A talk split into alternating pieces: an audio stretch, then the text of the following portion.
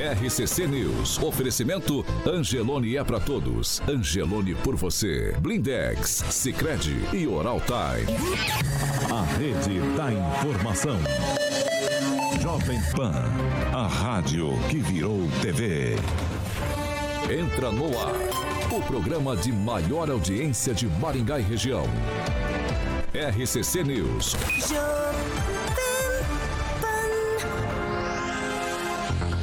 Muito bom dia para você que nos acompanha, é claro, pela Jovem Pan Maringá 101,3, a original aqui de Maringá, é isso mesmo.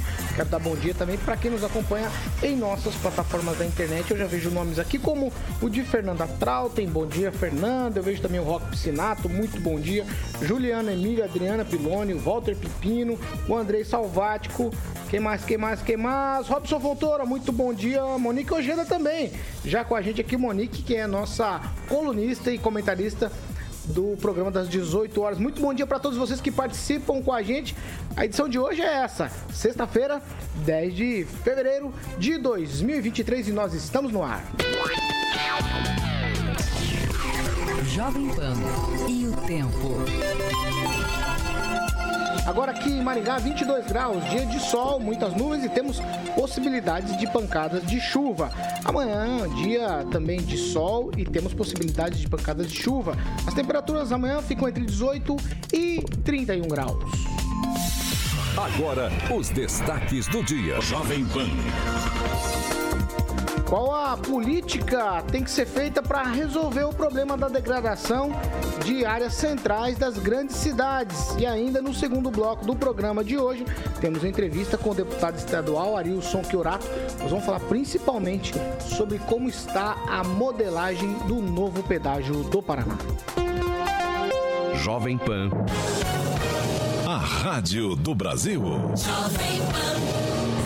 7 horas e 3 minutos. Repita. 7 e 3. Alexandre Carioca Mota, muito bom dia nessa sexta-feira. Bom dia, Paulinho. Sextou, hein? Hoje a Pamelazinha veio de Vascaína, né? Você viu? Preto e branco. Mandou bem, Pamelazinha. E o batom ali, tipo a Cruz de Malta, né? Esse batom aí, aí Pamela. Esse batom aí não é qualidade, hein? Pamela é minha amiga, minha amiga. Fiat Via Verde. Professor tá aqui, Angela. Fiat Via Verde. Vamos lá. Vamos lá. Fiat Via Verde, Paulinho. O que, que você tem aí da Fiat Via Verde pra hoje? Bom, final Essa de sexta-feira. Sexta-feira sexta-feira, Paulinho.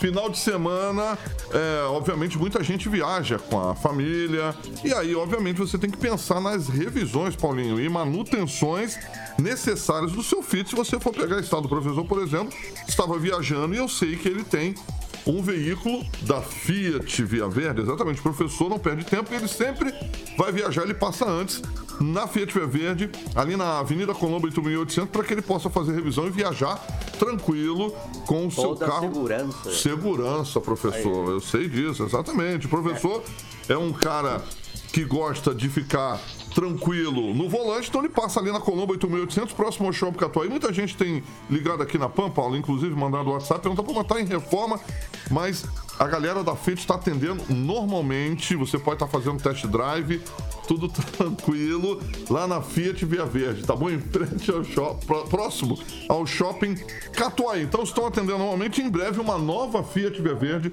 para você, ouvinte da PAN. Tem uma unidade da Fiat em Campo Mourão, Paulo, no centro, na Avenida Goiuerê, 1500. Juntos salvamos vidas, Paulinho. 7 horas e 5 minutos. Repita, isso é relíquia, hein? 7 e 5. Esse Aguinaldo ah, é uma ah, figura. Aqui as coisas acontecem de uma maneira que a gente não tem controle sobre elas. Muito bom dia, Pamela Bussolim, hoje Vascaína. A, a, a, a Vasco. Vascaína, você. Bom dia, Paulo Caetano. Bom dia, Carioca, bancada, ouvintes da Jovem Pan. Ângelo Rigon, muito bom dia. Bom dia a todos. Professor Jorge, bom dia. Muito bom dia. E aí o Carioca falou da, dos carros, a conservação dos carros. Muito bacana, super importante. No entanto, o carro anda por estradas. E ontem me tocou Cruzeiro é, do Oeste, Goiuerê é uma, uma estrada é, estadual sem acostamento, com buracos por todos os lados, terrível, péssima, muito ruim. Não há carro que se salve, viu, Carioca? Agnaldo Vieira, muito bom dia. Muito bom dia, uma excelente sexta-feira. Direto de Curitiba, ele, Fernando Tupan. Hoje tá diferentão, hein, Fernando? Tá arrumadinho e tal. Cabelo vaca cuspiu, boi lambeu, Ah, viu? é, Marcelo? Ailson Chiorato que eu diga. Bom dia, Fernando Tupan. Bom dia, Paulo Caetano. Bom dia, ouvintes. Ne- Nesse exato momento, 18 graus aqui em Curitiba. Olha, e falando do diabo, a sensação aqui é de uns 22. Mas a máxima de hoje não vai passar de 27 graus, Paulo Caetano. E esse final de semana nós teremos temperaturas entre 18 a 26 graus, mas vem água. Ontem, lembra que eu falei ontem que o Cimepar dizia que não iria chover? Pois é, ontem à noite choveu. E como de hoje até domingo está previsto chuva, eu acho que não vai azedar o aniversário do Rigon e o do Rigon, desculpe, do Maza. E espero que o Rigon compareça hoje, seis horas aqui, que ele é meu convidado para ir junto para conhecer o Maza e falar com o mais antigo jornalista do Paraná. É isso aí, Paulo Caetano. Vamos lá, 7 horas e 7 minutos. Repita. 7 7. Nos últimos dias a gente tem falado muito sobre várias questões aqui de Maringá. Cidades grandes no geral. O Fernando Tupan também já deu ao, ao parecer sobre o que acontece em Curitiba. E aí, nossa equipe tentou sair pela cidade com um olhar mais atento. O Murilo já vai colocar aqui algumas imagens que a gente também retirou de publicações, inclusive do, do site do Ângelo Rigon, de muitas pessoas pelas ruas. Baixo de marquise, pessoas dormindo ao relento durante o dia, não tem hora para isso, né? Muita gente aqui. E, e- e essa degradação no centro da cidade e pessoas assim é, que estão é, de alguma maneira morando na rua é, pode ser notada até por quem é desatento já. Tem moradores de, de rua por todos os lados. O nível que a gente, de certa maneira, nunca viu na cidade. Mas, ainda assim, quando a gente olha, Agnaldo Vieira também deu um depoimento aqui, dizendo que esteve em São Paulo e por lá, por todos os lados. Então, você tem que ponderar o que é bom e o que é ruim. Como eu falei, temos imagens aí, o Murilo está colocando para você. E a pergunta que se coloca é a seguinte: o que fazer para resolver o problema e dar dignidade para as pessoas? Nós temos também imóveis abandonados em estado de abandono aqui na área central, que acabam servindo aí de abrigo é, e também para outros fim- fins para essas pessoas que moram na rua. Aí vem o vereador Rafael Rosa, faz uma proposição de um de uma espécie de vale alimentação para morador de rua. A gente vai debater todas essas questões para tentar solucionar isso. Eu vou começar com o professor Jorge. Professor Jorge, é, como resolver o problema? Problema difícil, complexo, não é um problema exclusivo de Maringá. No entanto, a gente vê uma escalada dessa situação na cidade. A gente vê isso até em pequenas cidades hoje. Mas, no entanto, o poder público precisa tomar pé da situação. E uma coisa vai puxando a outra, né? O Fernando Tupan outro dia falou do centro lá de Curitiba, que também é bastante complexo e complicado. Mas eu quero ouvir do senhor a sua, o seu parecer sobre o que acontece nesse momento em Maringá. Ô Paulo, a, a primeira questão é que há que ampliar um pouco mais a ideia de centro. Né? Está lá o abandonado Teatro Plaza, isso está no centro. Mas podemos ir no, Jardim Olímpico, por exemplo, aí há uma obra que foi encontrada depois que Rosário e o Ângelo publicou essa matéria de uma infraestrutura abandonada há, há muito, muito tempo. Um problema de conflito também aí com os empreiteiros. Mas se você anda pelo resto da cidade, você vai encontrar essa situação de imóveis abandonados ou imóveis subutilizados. Muitos deles têm conflitos de herança ou outros simplesmente são bens que estão aí para a especulação imobiliária. Essa distinção é importante ser feita, porque a última vez que se noticiou na imprensa a notificação de imóveis abandonados pela prefeitura foi lá em 2007. Quem era secretário de planejamento era o Guatassara Boeira. Então, há, há, muito tempo que isso não ocorre. E em 2006 havia sido aprovado a lei do plano diretor, que esta administração, desde que começou a administração já há alguns anos, né, a segunda eh, foi reeleito, o plano diretor não foi revisado, ou seja, não foi concluída a revisão. E aí você vê, então, que os instrumentos legais que já existem, porque a lei do plano diretor permite, então, a fiscalização dos imóveis subutilizados ou abandonados, mas não há fiscalização.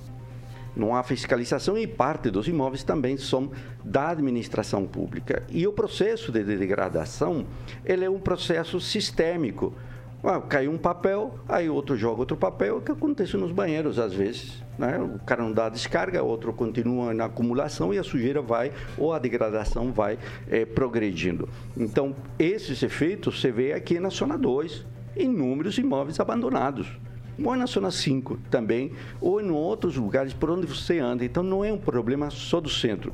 Aqui na Getúlio Vargas, você tem dois imóveis grandes, de mais de 2 mil metros quadrados, é, totalmente abandonados, onde o pessoal quebra os vidros, coloca num tapume, que alguém depois vai lá e picha, e depois alguém vai à urina, e depois alguém vai defeca, e assim vai ao centro de, de Maringá.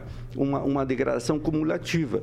E um detalhe, os vendedores ambulantes formam parte desse processo de degradação. O vendedor ambulante que não tem licença e que é admitido pela administração. E eu digo admitido, permitido, porque se tivesse a fiscalização, isso não ocorreria sobe aqui de uma Kombi branca de São Paulo que fica pela manhã inteira e o dia inteiro estacionado em pleno centro da Avenida Brasil. E aí você pergunta, mas não é proibido ficar mais de X horas no lugar? A caminhoneta fica. E aí estão os papelzinhos e nada ocorre. Então, esse processo de degradação, ele é sistêmico. E não me parece que tenha solução se não é através da aplicação efetiva das normas. E aí o Poder Legislativo não cobra. Não adianta aí o vereador propor uma lei que trate da cidade vigiada quando obriga aos proprietários das casas a ter que comprar câmeras de alta resolução. E há um problema legal um pouco mais complexo nessa ideia de cidade vigiada. A responsabilidade ainda que pudesse ser transferida de forma coletiva a todos, ela é essencialmente do poder público. E aí o sujeito vai ter que passar as imagens.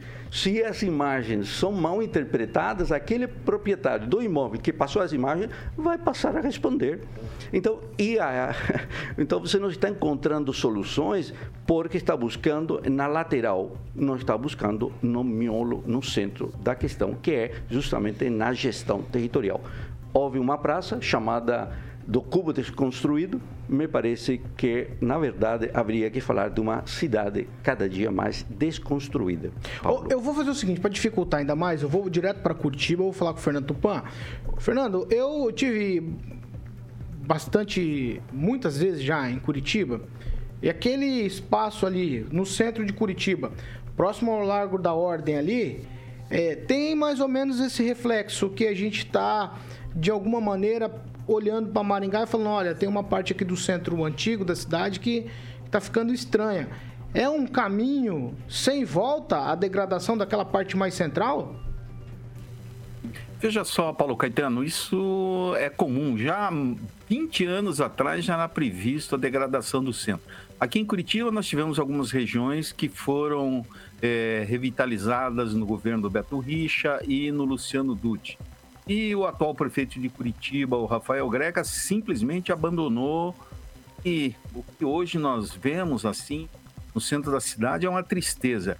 São gangues agindo nas imediações de banco, é, são é, mendigos espalhados pelas principais ruas, praças da cidade, como a Praça Generoso Marques, onde tem o Paço Municipal, que é a antiga prefeitura de Curitiba. Nós temos ali a Rua 15, é a mesma coisa. Paulo Caetano, mas não é só nesses pontos, assim, tu, se espalhou pelas cidades, pelos bairros. E para você ter uma ideia, há um tempo atrás, em pleno é, 7 de setembro, com o Marechal Floriano, que tem um shopping grande aqui na cidade, e o Cefet, que é uma escola de alunos, dois mendigos, assim, em pleno meio-dia, fazendo amor. Então, veja a, a, que ponto nós chegamos aqui em Curitiba, é, a, a, falta de tudo. é, nós precisamos repensar aqui o, a nossa assistência social. Não pode ser de ficar dando migalhinhas, almoço, comida.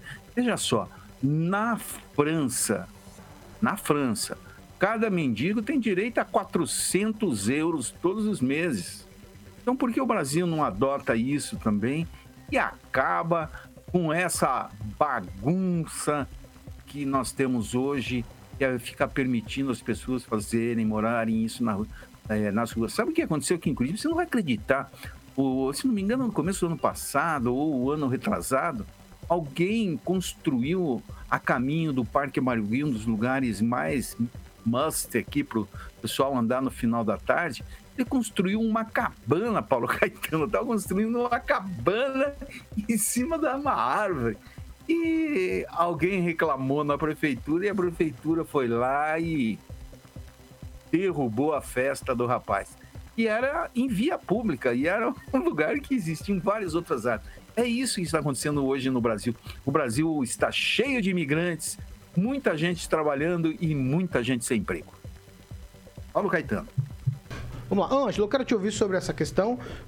Curitiba é, obviamente, uma cidade mais velha que Maringá e você percebe que esse caminho é quase, eu vou chamar de quase natural, mas tem como frear, Igor? Olha, é um desafio, imagina, eterno. Porque não depende só da política pública, do papel, precisa, como o professor falou, de fiscalização, de uma série de coisas que eu imagino comece a partir da educação para que o povo não tenha essa, essa coisa. Mas existe, independente da situação social, há aqueles casos que a pessoa sai de casa, briga de família, falta de oportunidade de emprego. Então a gente tem que combater o poder público de forma especial, esse tipo de coisa. Não esquecer de estar sempre cobrando. E esse me parece o grande problema. Porque em Maringá você via em alguns pontos localizados, assim como Curitiba, que você acabou de falar do, do largo lá. Mas você anda na cidade inteira, tem gente dormindo na calçada. É, embaixo de um marquise. Maningá está indo, e não, não só, claro, obviamente isso é problema de outras cidades também. Até a gente ouviu aqui boa parte da bancada uma pessoa importante da cidade falar assim, não, Maningá comparada com as outras cidades não tem, não tem morador de rua. O problema é que alguns moradores de rua ficam justamente na região central de Maningá, com tornozeleiro, o caso que eu publiquei ontem, é, é um, como uma pessoa que trabalha lá, uma senhora que trabalha lá, muito gente boa, é, falou, Ângela, como se fosse um sanitário aberto, ao céu aberto, é um fedor danado. Então, você tem, isso provoca outras circunstâncias que atrapalham as pessoas que não. que às vezes até querem na igreja dela, tentam mudar alguma coisa, mas o poder público é e continuará sendo o motor disso tudo. Isso não vai parar nunca, não vai acabar tão cedo, mas não se pode cortar oportunidades de se fazer sempre o possível para melhorar a situação. É isso ah, que eu acho. Vamos lá, Agnaldo Vieira, quero te ouvir sobre essa situação. Uma situação que a gente vem discutindo há bastante tempo, aí o vereador Rafael Rosa faz essa proposição, digamos assim, ele faz um, um pedido para a prefeitura para criar um, um tipo de ticket, vale alimentação para morador de rua. Eu até eu achei estranho esse pedido do, do, vereador Rafael Rosa, mas aí quando fiquei sabendo mais detalhes, achei pior ainda, porque é um ticket de refeição onde as pessoas vão comprar, né? Não é o poder público que vai dar. É porque eu acho ruim isso, porque estimula é, você continua deixando a pessoa na rua, você não resolve o problema. Isso que nós temos que enfrentar.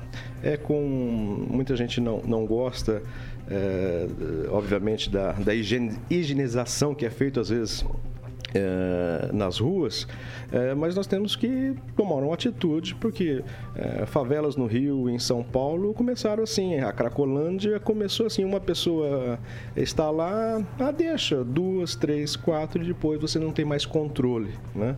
nem com o uso da força para resolver isso. É, é o trabalho até que já vem sido feito, mas tem que ter uma colaboração muito grande, desde então, questão social é, separar. Você quer trabalho, você quer ter uma atividade, então venha conosco. É, não, eu quero aqui, tá bom, não sei o quê. Não tem muito esse livre pensar de que, ah, não, a rua é pública, eu estou aqui, você não pode me tirar. Mas isso incomoda. Nós temos que pensar nos trabalhadores é, que estão nas empresas, quem mora é, nas residências, que tem gente ali na frente todo dia é, pedindo. E o pedindo, é, você sabe diferenciar de quem está com fome e de quem vai pegar aquele dinheiro para é, abastecer com drogas, com bebidas e isso acaba prejudicando.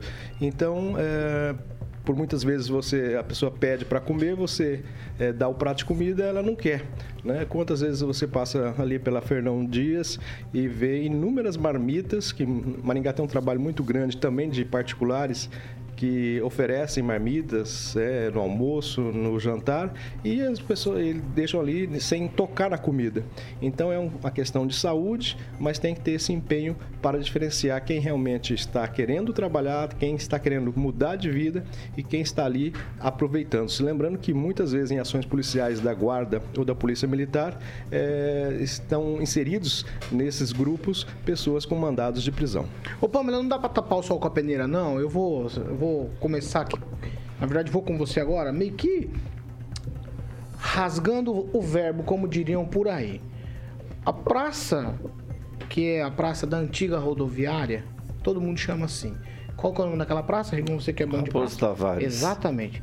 A Raposo Tavares tem aquela avenida que segue ela ali, que provavelmente vai ser a, a, a parte do eixo monumental da cidade, certo? Certo. certo. Aquele espaço ali, nessa semana, ouvintes me mandaram várias imagens, pessoas diferentes nas imagens. Tráfico de drogas, fumando, plena luz do dia, as pessoas passando pela calçada, não estão nem aí.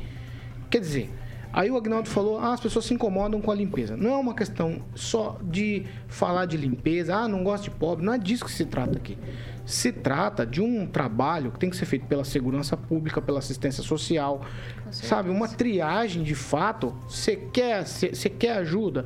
Porque quem não quer ajuda, aí nós falamos aqui da lei da vadiagem que ainda está em dia.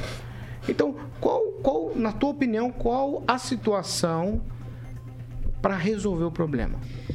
Paulo, essa questão das pessoas em situação de rua é muito complexa de ser resolvida. Eu penso que é porque existem né, situações e situações. Né? Por exemplo, né, aqui em Maringá, temos pessoas aí que estão nas ruas que às vezes sofrem de algum distúrbio mental, né?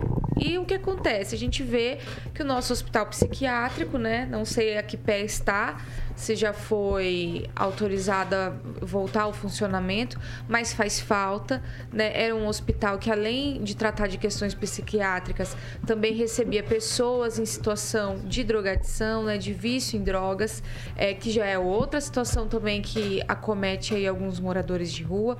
Então, como o Agnaldo falou, realmente é preciso fazer essa triagem, né?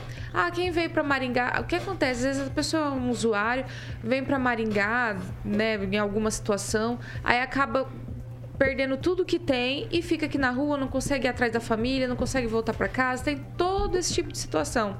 Então é necessário mesmo que seja feita essa individualização né, do problema desses moradores de rua. Também tem a questão das pessoas que estão nas ruas para praticar crime, seja tráfico de drogas, seja o furto, seja o roubo.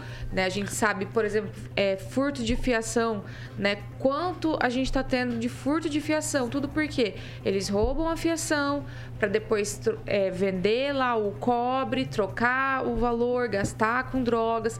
Então, realmente é uma bola de neve que vai se construindo e vai ficando cada vez mais difícil de resolver.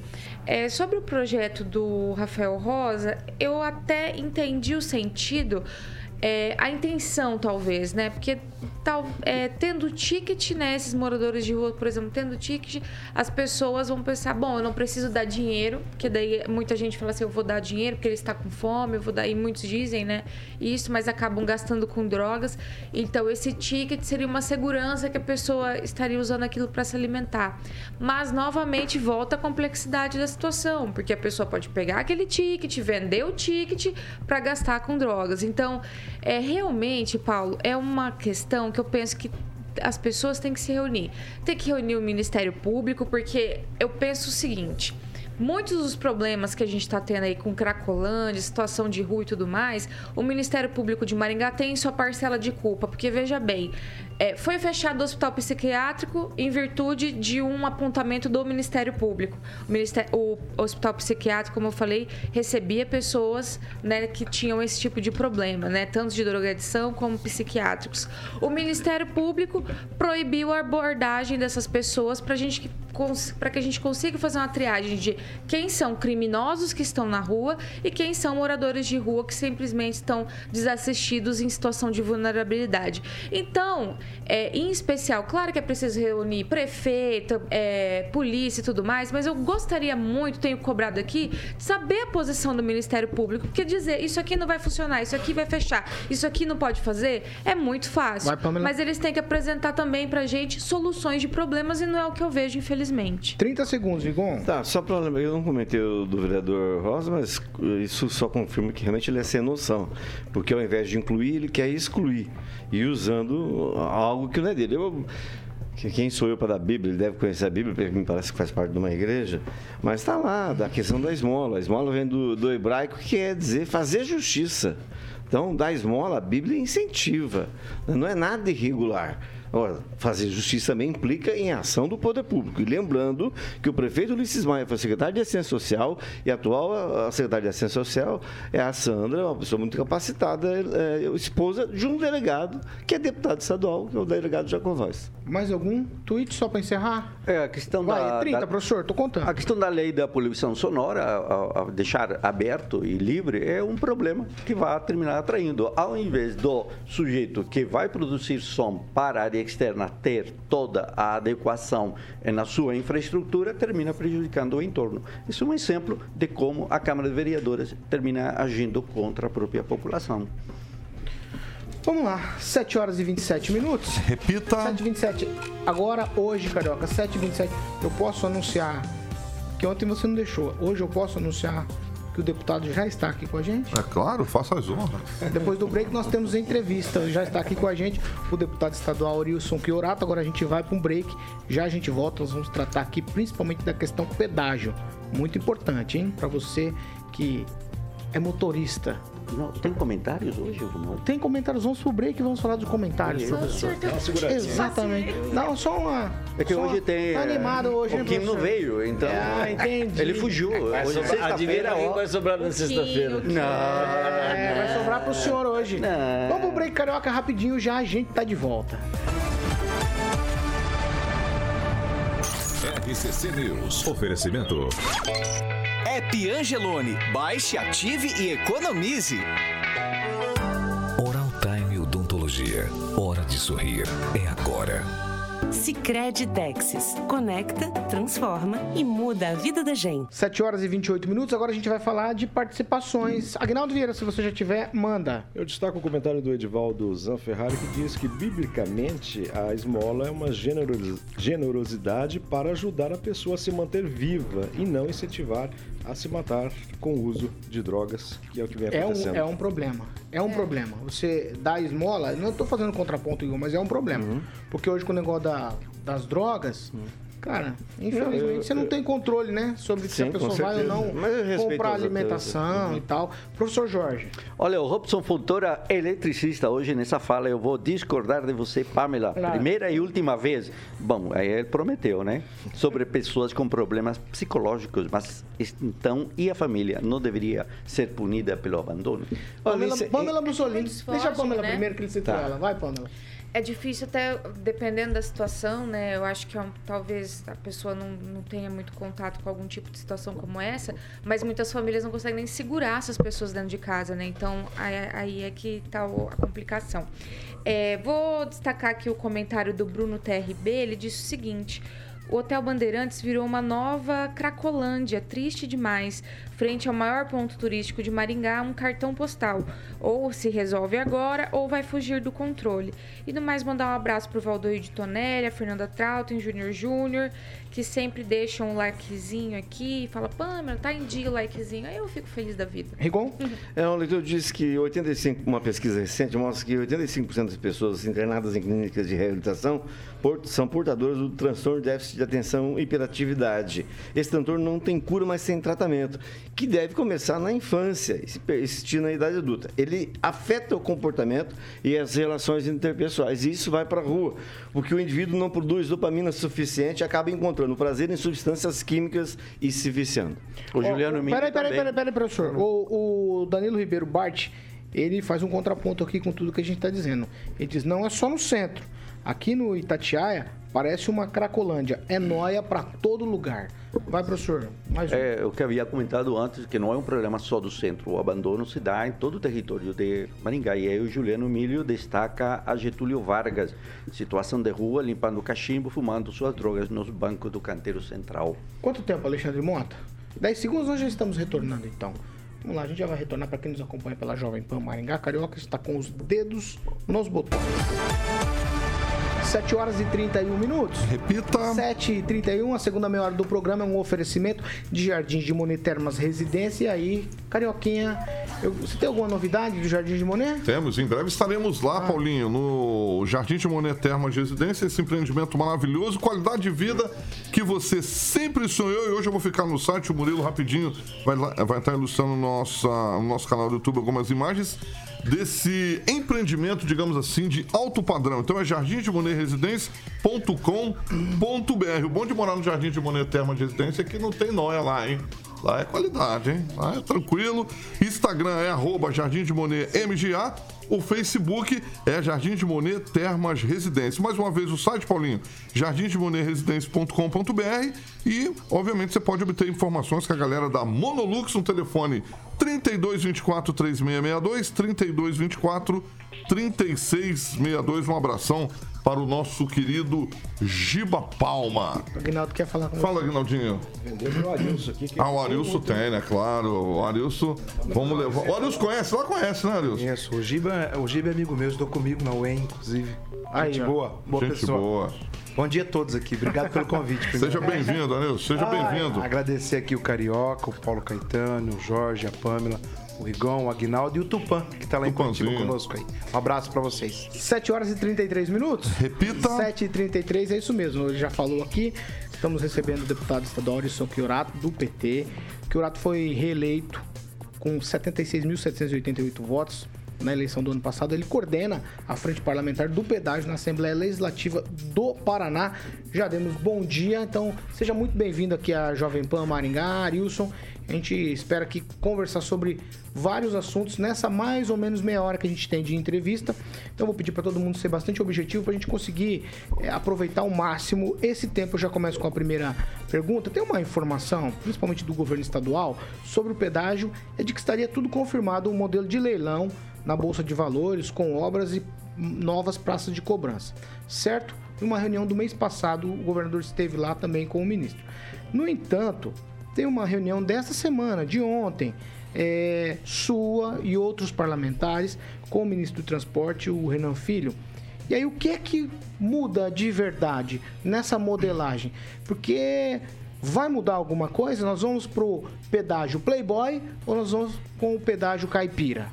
Que depender da minha pessoa, a gente vai pelo pedágio caipira. A reunião que a gente teve ontem é mais uma vez para desmentir o que o governador anda falando. Ele falou que existia acertado o modelo com o Ministério. Ontem nós reunimos o ITTI, que é o Instituto de Transporte, Tecnologia e Inovação da Federal, o professor Gregório, o professor Faye, eu, a deputada Gleice, o deputado N, deputado Aliel, o deputado Elton Welter, Carol D'Artora, é, e vários outros parlamentares que estiveram lá nesse debate para discutir o modelo de pedágio no Paraná. Nós não concordamos com o modelo que está posto hoje, que vai trazer um pedágio mais caro do que tinha anteriormente. O pedágio herdado do Lerner custava R$ 19,00 a cada 100 quilômetros no Paraná. Esse modelo colocado, defendido pelo Ratinho Júnior, criado no governo passado, ele custa R$ 21,00 a cada 100 quilômetros e tem um tempo de abrangência maior, era 25 anos, esse passa para 35. Tinham-se 15, é, 27 praças, essa tem 42. Tinham 3 mil, hoje tem 3.300 quilômetros projetados, eram 2.200. A gente está discordando da modelagem econômica. Hoje, no modelo que está lá, existe um leilão a ser feito. Todos eles, a narrativa do governo é para enganar o povo.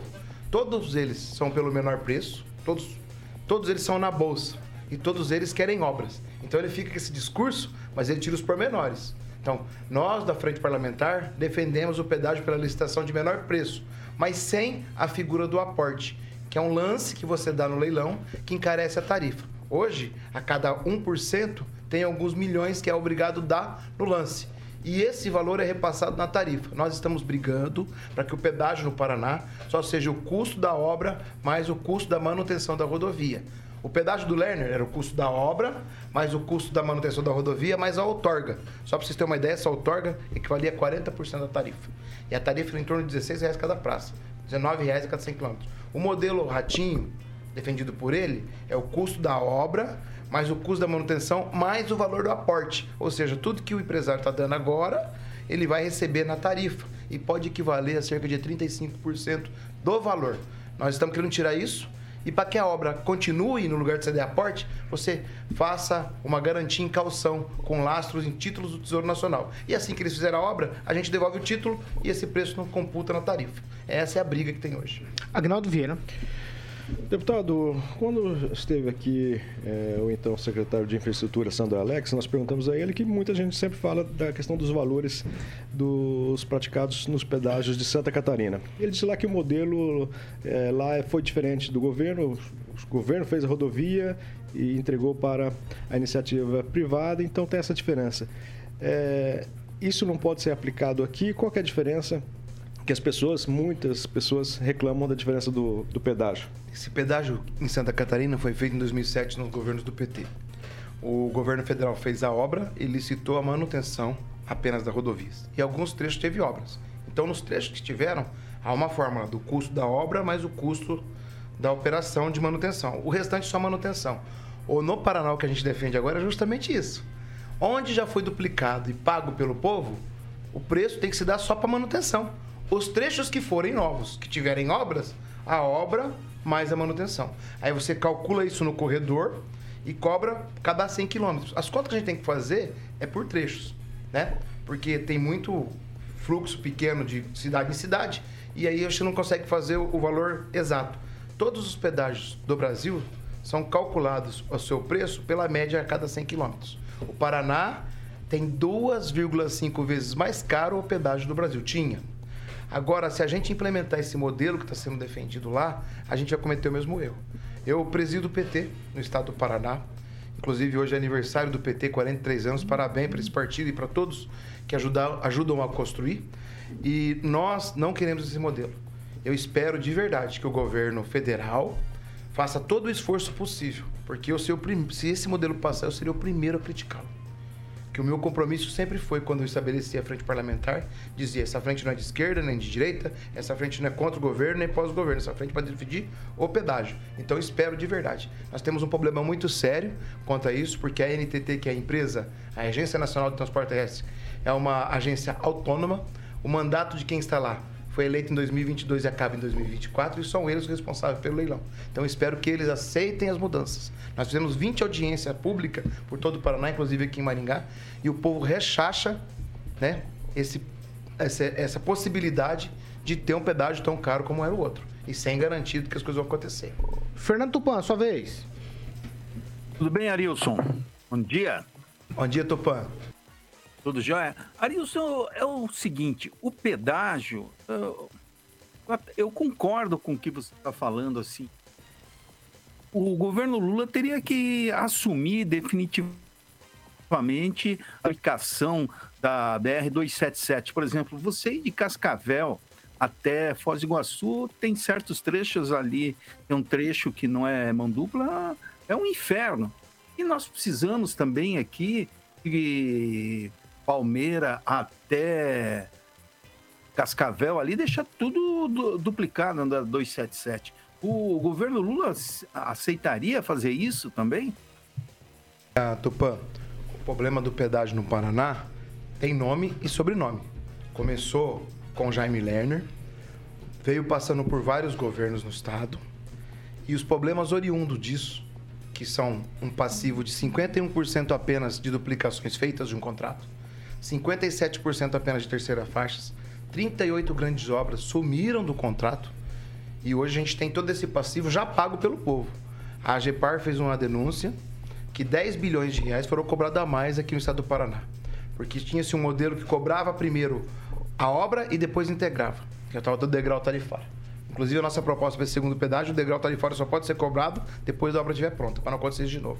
Então, o passivo tem que ser responsabilizado. Não só o CNPJ, mas o CPF das empresas que componham o conluio que roubou o Estado do Paraná. E que estão aptas a participar do novo pedágio, porque o governo do Estado do Paraná está fazendo a cor de leniência, inclusive tirando trechos de rodovias e passando para outros cantos. A BR-277 já era para estar pronta faz muito tempo. É um corredor importante, como é a 376 que liga Maringá ao Porto de Paranaguá. São veias de acesso é, é, essenciais para o Estado. Então a gente tem que responsabilizar isso. E eu acho sim que agora é hora de duplicar o que não foi feito, mas de cobrar de quem não pagou, quem não fez, foram as empreiteiras, a- as pessoas físicas, e não poder cobrar novamente do povo. Mas a gente precisa de obras de duplicação. O Paraná precisa desse avanço logístico. Agora que a gente não pode é por conta da precariedade das rodovias e da dificuldade que a gente tem hoje e do passado não resolvido de tudo isso, fazer um pedágio de qualquer jeito como que querem fazer hoje aí e deixar o Paraná com 35 anos um pedágio caro. A gente precisa resolver o problema. Se eu fosse hoje governador do estado, eu faria um processo grande de retomada das rodovias, um pacote de recursos para fazer manutenção e durante um período discutia com a população um pedágio popular, um pedágio mais barato e definiria quais obras a gente acha essencial.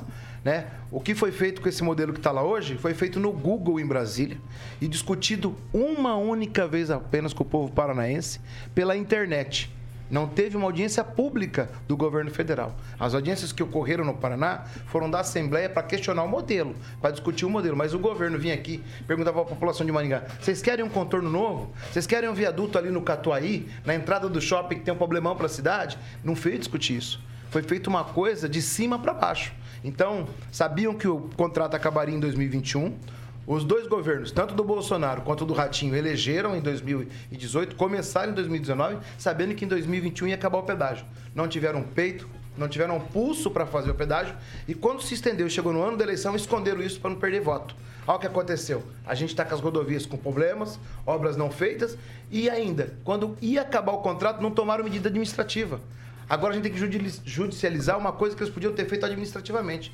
Um ano antes de acabar o contrato, se pega e fala assim: olha aqui, ó, Ecovia, você não construiu 100 quilômetros. 100 quilômetros vai ficar lá X milhões. Nós vamos descontar agora, vai ficar abertas as cancelas até dar os X milhões das obras que vocês não fizeram. Agora tá aí, ó. Não tem obra e tem problema. E agora a gente tem que resolver. Então, independente se é o governo Lula que esteja lá hoje, quem está lá hoje tem que tá- ter certeza do que o passivo tem que ser responsabilizado. Essas pessoas têm que pagar pelo que fizeram e não o povo pagar no novo pedágio as obras que já foram pagas novamente. Ângelo Rigon. Mas você está falando também da leniência dos acordos que foram feitos, né? É, me preocupa hoje o estado de abandono também do- dos, das praças de pedágio, é, que estão algumas em, em- caminhando pelo estado de degradação, tudo bem que o governo arranjou negócio, mas também estão usando propaganda. Então, em tese, o pedágio hoje é de ninguém, que o DINIS não toma conta, o DR não toma conta. E eu queria saber, na verdade, essa é a pergunta, se parece que tem- um vídeo gravado do Lula prometendo o, o, o pedágio a cinco reais. Existe realmente essa possibilidade? É, veja bem, quando o Lula fez esse vídeo, a gente estava num período que não tinha nem o pedágio novo e nem o pedágio antigo. E o Lula gravou o vídeo dizendo o seguinte: eu vou resolver o problema. Eu vou voltar aqui e vou colocar um pedágio de manutenção de cinco reais, como é o de Santa Catarina. Onde se aplicaria esse pedágio de cinco reais? Apenas no anel de integração que existia. O que tem hoje um projeto lá para ser aprovado é o anel de integração, mas a expansão desse anel para outros locais. Por isso que nós defendemos que onde seja a rodovia já pronta, se cobre a tarifa de manutenção. Sim. E onde você tem as novas rodovias, se cobre a manutenção mais a obra. Claro que isso é diluído para todos que circulam nesse eixo de integração. Então, o que o Lula quer, quis dizer é que nós não podemos cobrar aqueles aportes, outorgas e outras coisas no pedágio. E eu espero que ele faça isso. O povo do Paraná precisa disso. Então a gente tem que avançar nessa discussão. Pamela Bussolim? Bom dia, deputado. Eu comentei esses dias atrás aqui no programa é, que a gente, né, contribuinte, se sente meio que duplamente lesado a hora que passa no pedágio. Porque você paga o IPVA alto, Né? E, no entanto, depois o governador, por exemplo, vem e fala assim: não, não quero um pedágio caipira, eu quero obras e tudo mais.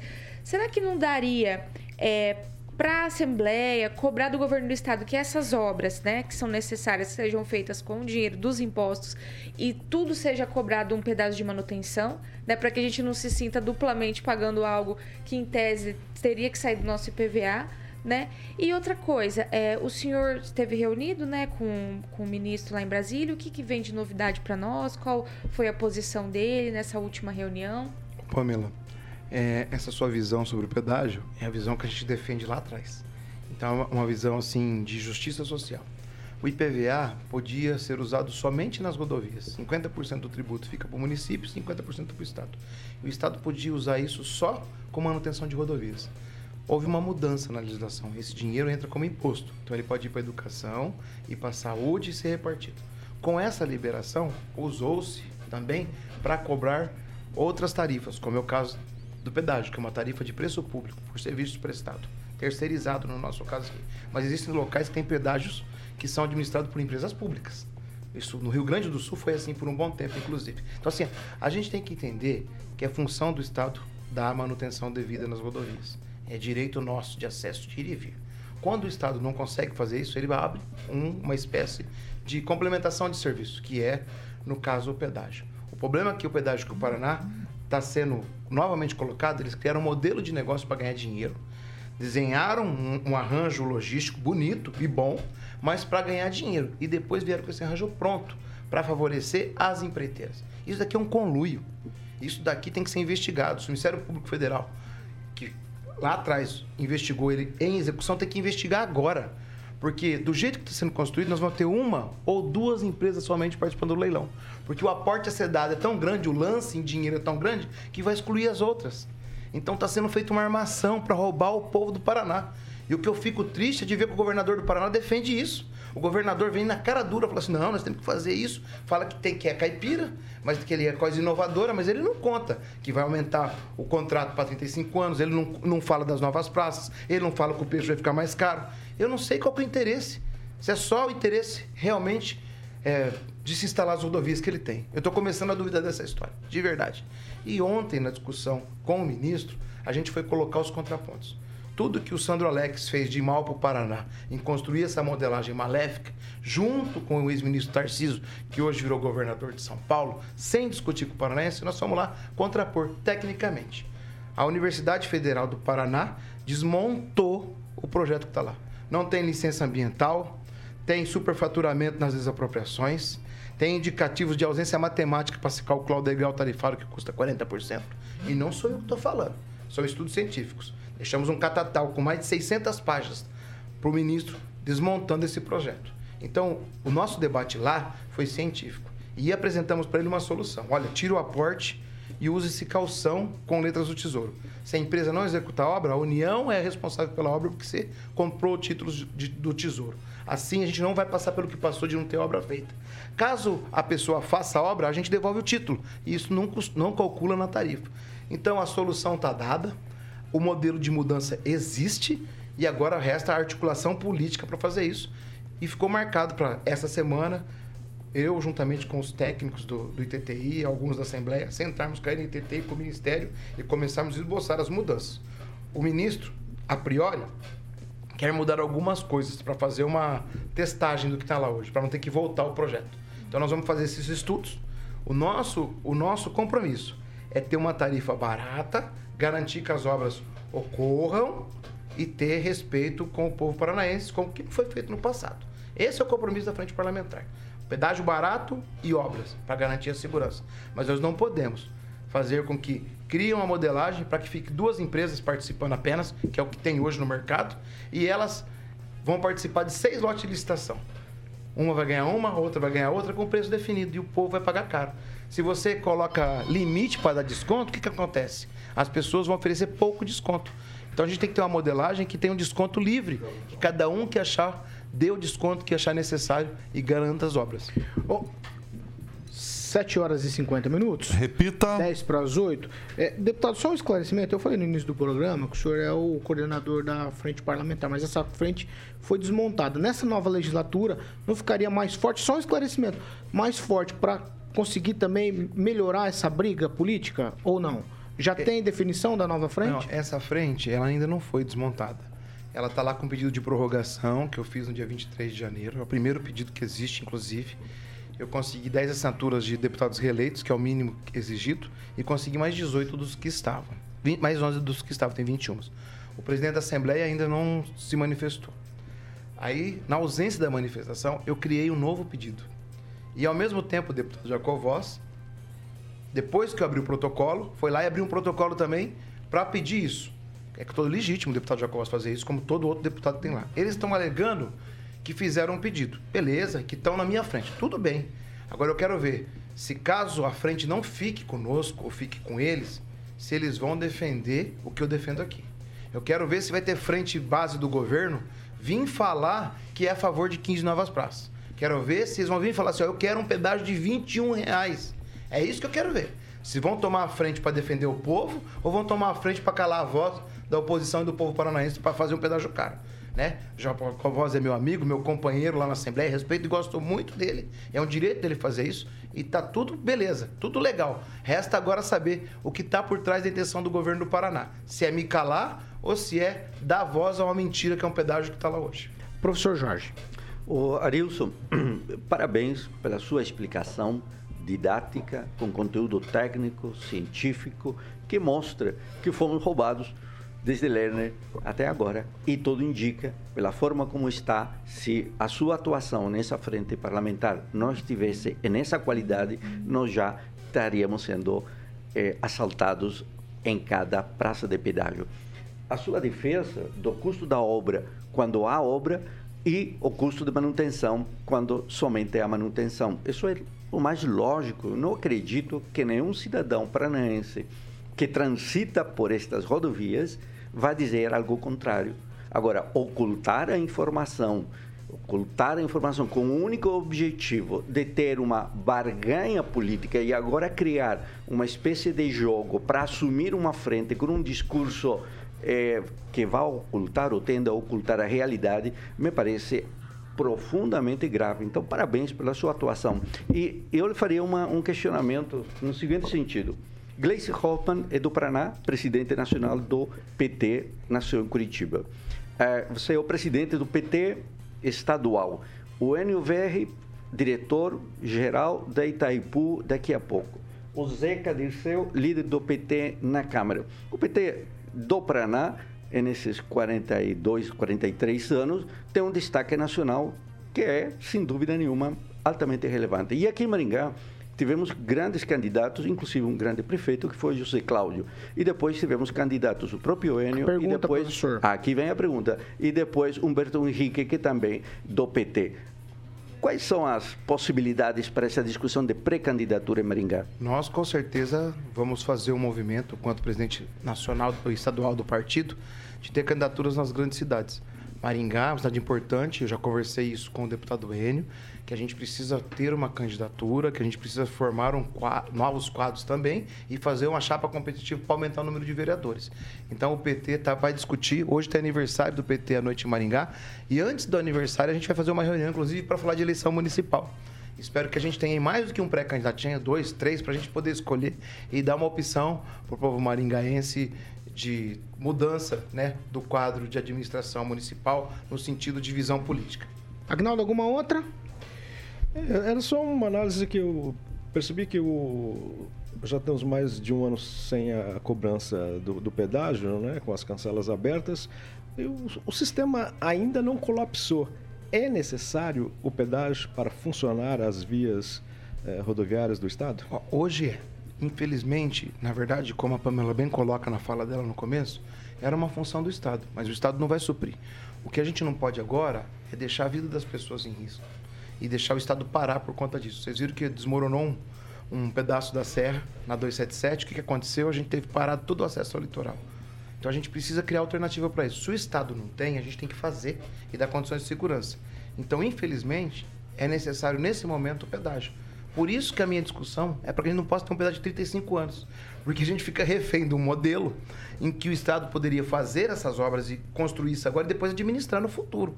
Então, assim, nesse momento, infelizmente, é preciso ter pedágio. E olha, eu estou falando isso sendo contra a, terceira, a maior parte de privações de serviço. É que nesse momento é necessário. Agora, se o Estado topar fazer uma agência pública do pedágio, era a melhor solução. Não teria licitação, poderia contratar o serviço de terceiros por eles mesmos e resolver essa pendenga toda. Mas o Ratinho foi omisso num outro momento, não é agora que ele vai criar essa coragem. Peraí, vamos uma, é, é aquela perguntinha tweet, sabe? Vai. Você tem? Tenho. É, deputada, a gente já está vendo assim um grande movimento de carro elétrico. Isso é uma realidade, né? Ajuda a, enfim, tanto no ambiente, no meio ambiente, como também a pessoa economizar. E a Copel fez uma eletrovia, né, ligando ali no comecinho do Paraná lá, passa por Cascavel e sai lá em Curitiba. Né? Será que nesse modelo que está se estudando teria como englobar isso também, até para que a gente comece a entrar nessa, nessa onda de energias renováveis e tudo mais? Porque ficou só a eletrovia ficou bem restrita ali por enquanto, né? É, eu acho, Pamela, que é uma tendência a eletrovia e outros tipos de veículos alternativos ao modelo tradicional que a gente tem do combustível fóssil. Então, isso tem que ser colocado na realidade. É como a gente administrou a evolução dos celulares e a administração de, também vai acontecer com a evolução dos veículos, no sentido, inclusive, ambientalmente mais correto. O professor Jorge é mestre nessa área. É, tem que se estender isso nas praças de pedágio. A gente tem que ter disponibilidade de abastecimento elétrico nas praças de pedágio. É uma das pautas que a gente vai discutir. É, seria ótimo. Porque aqui ficou as duas maiores cidades do estado aqui em cima, né? E não, e não tem. Então, seria interessante, talvez, incorporar isso. Sem dúvida. Rigon, perguntinha ah, é, Só para esclarecer, o Humberto Henrique não é mais o PT, ele é de solidariedade. Não, não, eu disse que ele foi candidato pelo PT. Não, é porque as pessoas podem entender errado. Né? Só, só para esclarecer. Ah, é, é, o Elton Welter, que é suplente, participou da reunião de ontem. Participou da reunião. Então ele já está mandando mais que o VR? Não, não é isso não. Tá. E essa comissão que o Jacovós pretende fazer, ela saiu realmente a ideia dela dentro do Palácio do Iguaçu, pelo que o senhor sabe? Pelo que eu sei, foi da sala do Palácio do Iguaçu. Não, não posso, é, e entendo isso, que é natural que a oposição e o governo façam movimentos para fazer debates e controlar as comissões, frentes, coisas mais importantes que existe na Assembleia. Eu respeito o, o, o que foi feito, só que eu vou provar juridicamente que a nossa foi feita primeiro.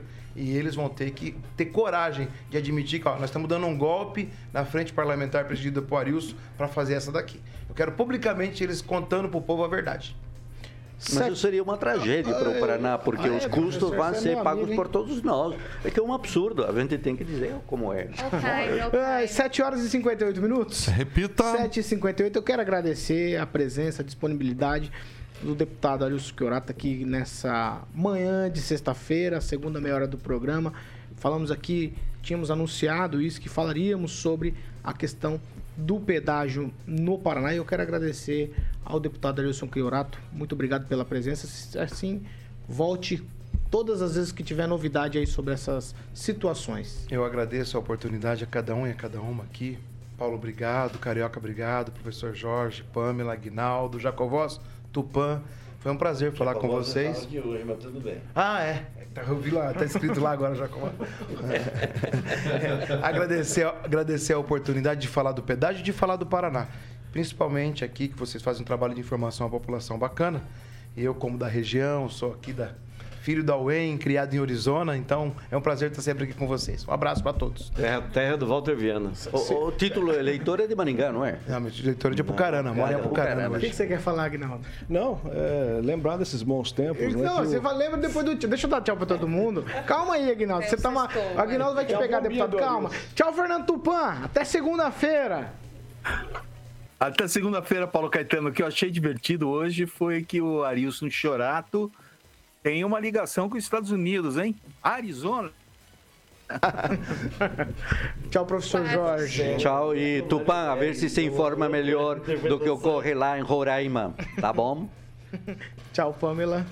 Tchau, Paulo Caetano, até segunda-feira. Tchau, Ângelo Rigon.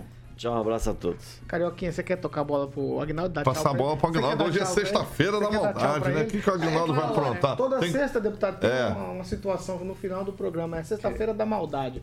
E aí a gente toca. Tchau, Agnaldo Vieira. E só dar um alô, o deputado Jacovós está nos ouvindo, assistindo, também o deputado Rogério do Carmo, e falou que vão estar juntos aí na campanha de 2026. Não sei como, mas. Olha, todo apoio é bem-vindo. Obrigado. A gente lembra. Um abração pro Ducardo e pro Jacovós, são meus amigos. A gente lembra, deputado, eh, nós vamos ter dia 15 de abril um, evento Revival, Remember, né? A gente lembra dos anos 80, lembra lá da Caleche Drinks. E a gente lembra quando o senhor dava um perdido na Dona Jane, vinha falar que ia estudar na UEM, o curso de administração, e parava ali na Caleche, né? Bons tempos isso. que a gente se lembra. Você me arranjou um problemão pra administrar esse final de semana, mas obrigado. Pior do que o pedágio. Muito pior. Ah, é só essa? Você não quer falar? Ah, aqui, aqui, ó. Tem alguém aí? Aqui, Não, aqui, não. aqui. Ó.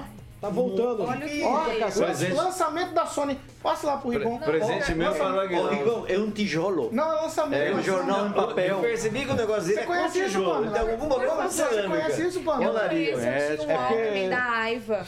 Era maravilhoso. Da Sandy Júnior, eu colocava pra tocar com umas fitinhas É porque, Explica, O, John Alves usou muito isso nos paradões dele. É um Quando travava, a gente colocava caneta, né? Aqui a caneta já tá aqui pra fazer o serviço. Quem tem menos de 40 não sabe qual que é a, A utilidade, relação, a entre essas duas É. coisas aqui. É que o Ângelo, ele, ele tem o- uma, é, uma lembrança Uma de ficar mania, com mania, coisa, mania. de ficar com coisa antiga, reformar a praça, que ele queria... Não, mas cadê os tijolinhos da Companhia Melhoramentos? Aí virou uma brincadeira, toda vez a gente lembra ele dessas coisas antigas que estão voltando. Está voltando ao televisor. Remember. Mete a boca aí quem lembra o passado, mas tudo bem. Mas eu não vou pegar tijolinho da praça e O levar... problema pra- seu é com olaria. Olaria, que Deus criou o homem, está na Bíblia, a partir da olaria. Era o homem mais poderoso. Você tá poderoso bíblico da... hoje? Hoje eu tô Tá bíblico, eu tô- hoje eu tô. bíblico Eu aprendi no colégio de Santa Cruz. É, o, o Olaria, inclusive, que é o time mais antigo de, do Rio de Janeiro. né? É, Do muito Rio de bem. Janeiro. É, tem, é verdade. Eu tenho medo do anjo virar pastor, rapaz. 8 2. Ó, ó, ó, Reinaldo, o meu mestrado foi a respeito de olarias. Olha aí, Em bacana. Rio Claro, Falou do São time? Paulo. Do time Falei- ou da, da, Não, da indústria? Daquilo que o Ah. Ângelo estava falando. Você quer de falar o que é pra encerrar? Precisa encerrar. Então vai pro professor do que ele não entende português. Professor, hoje o senhor pode me chamar de dentadura? Porque eu vou pôr um sorriso nas coroas. Ou Nas pode. É, Coração mais de 80, mais falei- de 90. eu falei que ele não entendi. não adianta fazer piada. Pode ir lá buscar sua namoradinha de 90. Não, 8 e 10. Eu vou encerrar, eu vou encerrar, eu vou encerrar. Depois dessa eu vou encerrar. A hora é essa, viu, Paulo? Melhor parar por aqui. Beijinho, Tchau, beijinho. Tchau, garoto. Ó, Estamos encerrando. Logo mais às 18 tem Vitor Faria e companhia. Na segunda a gente está de volta. Vocês já sabem, informação e opinião é aqui na Jovem Pan Maringá 101,3. A maior cobertura do norte do Paraná, 27 anos, 4 milhões de ouvintes. E o nosso compromisso é sempre com a verdade. Tchau pra vocês. Bom final de semana pra todos nós. Tchau, tchau.